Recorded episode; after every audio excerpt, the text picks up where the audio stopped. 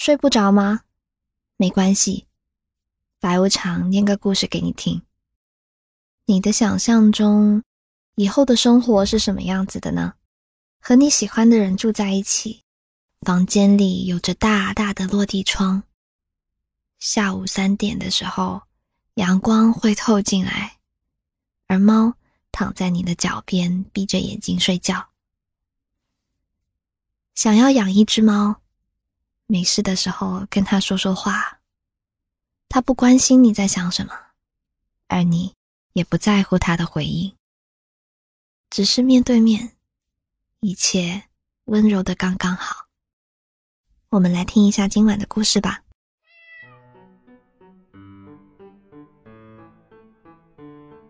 很早之前我就听一个朋友说过，说他们家的小白猫。平时喜欢走边边啊、窗台呀、床头、嗯、桌沿，甚至是晾衣绳，这些都是他喜欢的去处。每次看到他，朋友都要怀疑这只小白猫的前生准是一位活神仙。直到那天，小猫从九楼的阳台跌了下去，他只听到“嗷”一声，他浑身惊起鸡皮疙瘩。坐在沙发上停顿了两秒，带着即将面对一团血肉模糊的心情下了楼。结果，小猫掉在楼下的草丛里，除了委委屈屈的几声呜咽，竟然毫无大碍。从此，他对这只小猫更加的肃然起敬了。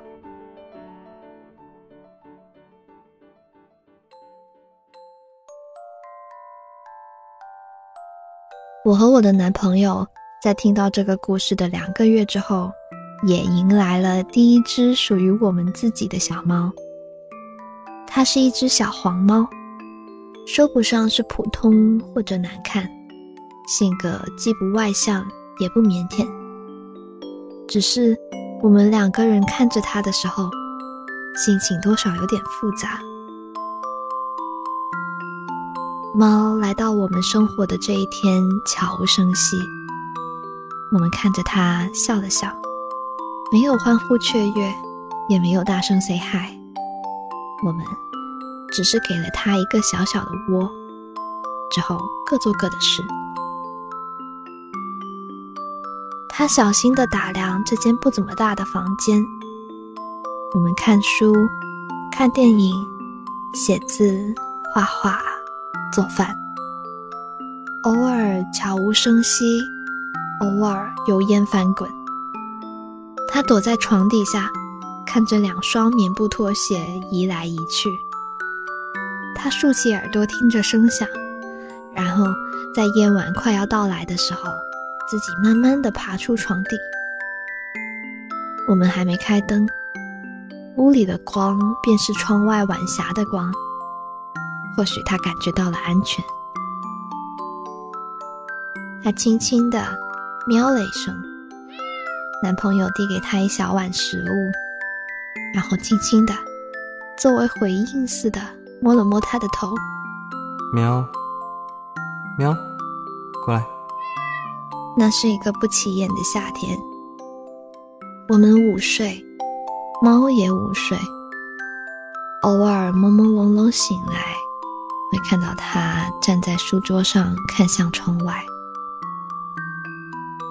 午后带着热度的微风，吹起白色的纱帘，地板上留下大块的美丽光斑。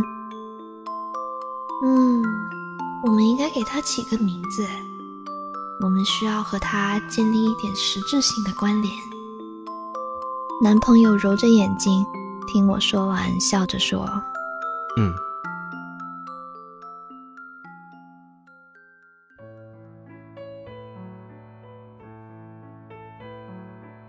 小黄猫是一个小女生，她完全不爱说话，眼睛大而透亮，喜欢自己呆着。偶尔视线碰撞，会觉得她的目光悠远又绵长，就像。每一个养猫的人都会觉得自己的小猫很特别一样。选名字的时候，我们也格外慎重。可越慎重，就越得不出结果来。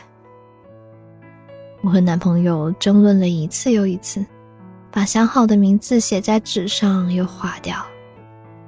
在争论的期间，我们不知怎么称呼她，只好叫她小姑娘。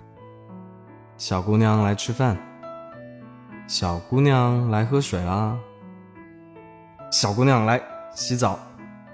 她越长越可爱，温柔大方，体面又端庄。我们几乎是一起吃的三餐。我们在桌上吃，他在桌子底下吃。因为他，我们俩也开始醒得很早。通常五点多的时候，他就会蹲在窗台上。窗外有蝉鸣、鸟鸣，早市还没什么嘈杂声。只有上早课的高中生骑着自行车路过楼下，偶尔有几声清脆的车铃。养一只猫远比我们想象中容易得多。它就像一大片棉布中轻轻堆起的一个褶皱，我们只是用手掌抚了一抚，就轻轻松松的融进了生活里。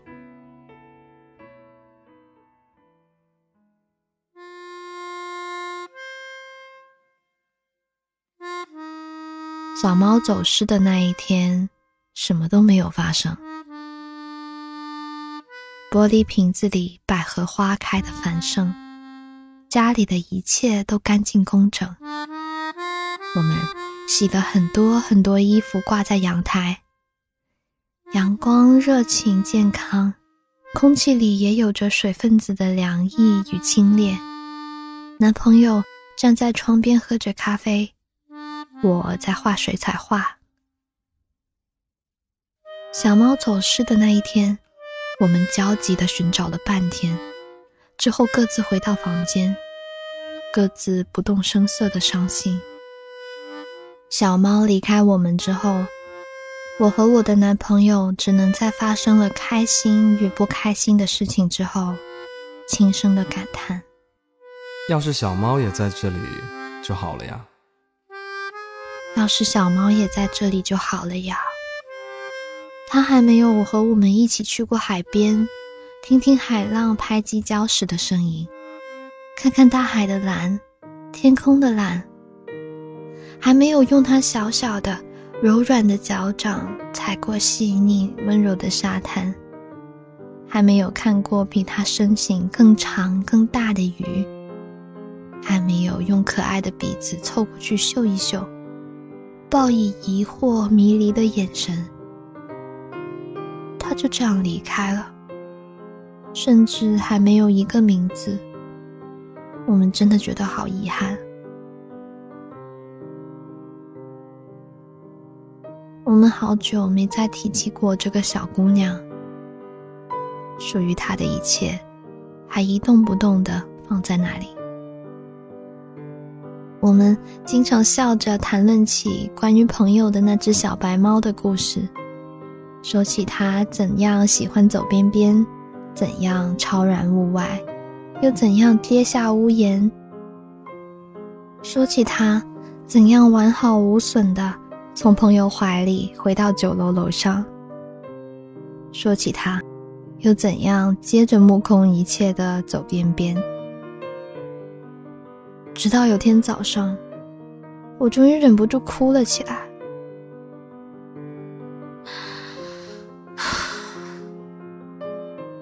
小猫去了哪里呢？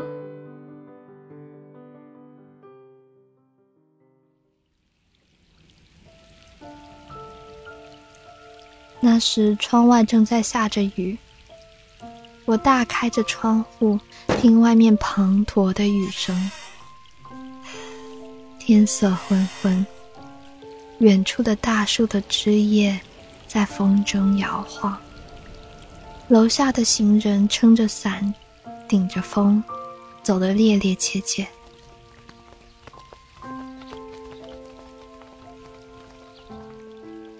男朋友拥着我的肩膀，我们一句话都没有说。他也许再也不会回来了，我们心里都知道。从他离开的那一天。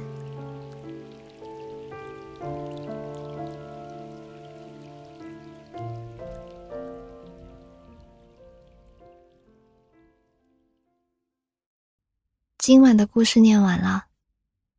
你养过宠物吗？它叫什么名字？欢迎在评论区分享你和你的宠物给我听听看吗？那如果喜欢这个故事的话，记得给我的节目点一个赞哦。想看文字版本的话呢，记得去公众号“白无常白总”在历史记录里面查看同名推送就可以了。我是白无常。依旧在 Storybook 睡不着电台等你，晚安。